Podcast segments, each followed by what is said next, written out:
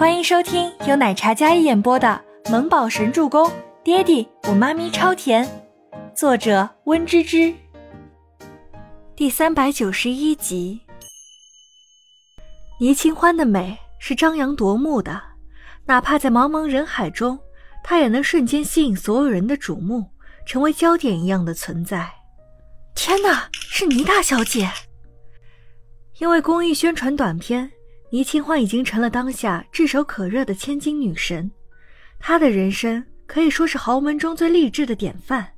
曾经跌落神坛的倪大小姐，如今触底反击，凭借自身的实力撑起了濒临破产的倪氏集团。审美又有实力和才华，还有手腕，这种女人注定是被羡慕的。孟总监接受调查，还这么有心请媒体朋友过来一趟。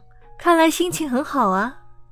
倪清欢清冷的眸光落在孟年星身上，两个女人狭路相逢，那种磁场，表面和睦，但暗地里早就有着风云暗涌。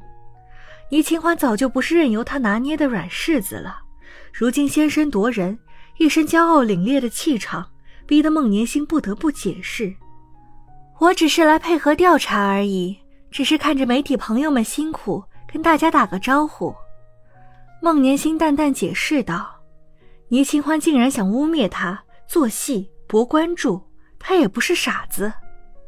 倒是倪总排场挺大呀。”孟年星看了那些保镖，柔声道：“孟年星意有所指，要让大家都觉得他倪清欢是一个耍大牌的人，来配合调查，竟然还带了这么多保镖。”倪清欢轻声一笑。精致带笑的眉眼让人看了心神一滞，连眼睛也忘了眨，愣神在了原地。孟总监叫我一声倪总，我带保镖出行有什么不妥吗？倪总，如今的倪大小姐，如今已是倪氏的女总裁，身份地位自然不一般，出行带保镖也情有可原。孟年星被倪清欢的笑容刺激到了内心深处。特别是他那一句“倪总”，一个靠男人才能坐稳位置的女人，凭什么这般傲气，不知廉耻？倪清欢见孟年星听到自己的话，那张婉约精美的脸上似乎出现了一丝裂缝般的狰狞。哪怕他隐藏的再好，但倪清欢还是捕捉到了。孟年星想走气质女神亲民路线，可他偏偏要压她一头。倒是孟总监。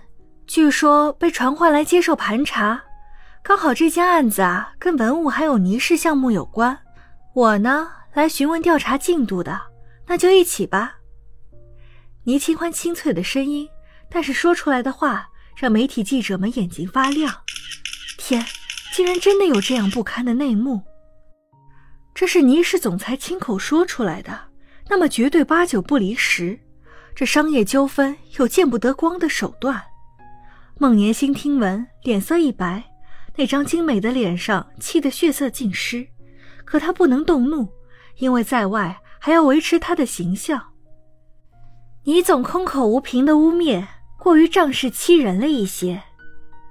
孟年星声音冷下来，眼神愤愤的磨牙道：“提着包包的那只手用力紧握着，指关节都泛白了，可想而知。”他被倪清欢这句话激得有多恼火。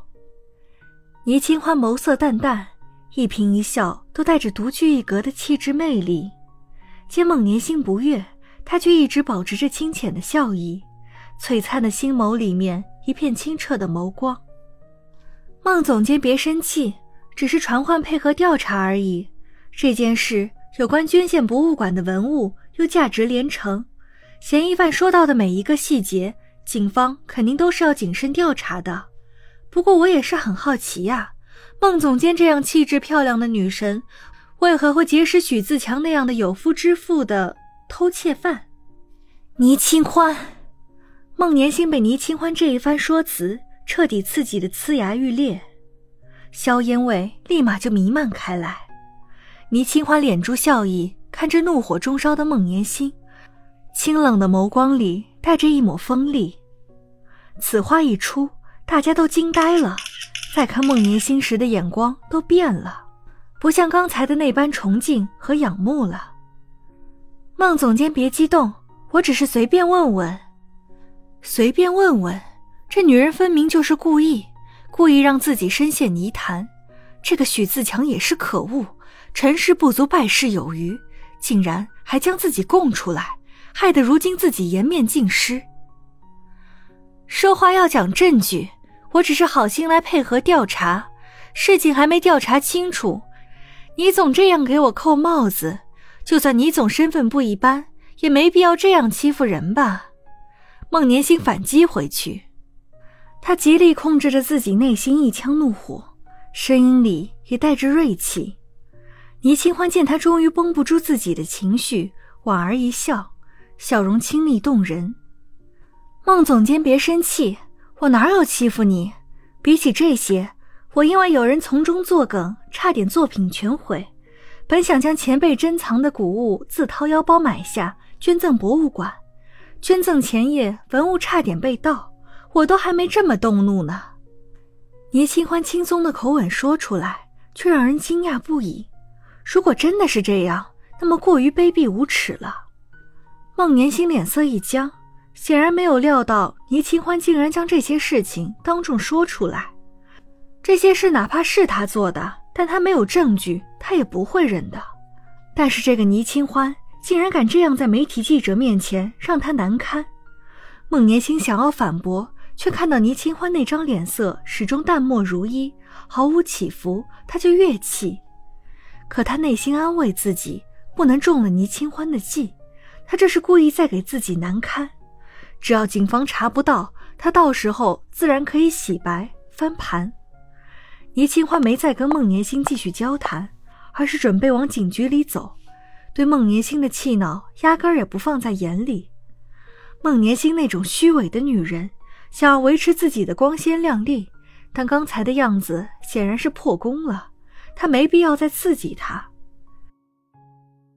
本集播讲完毕，感谢您的收听，我们下集再见。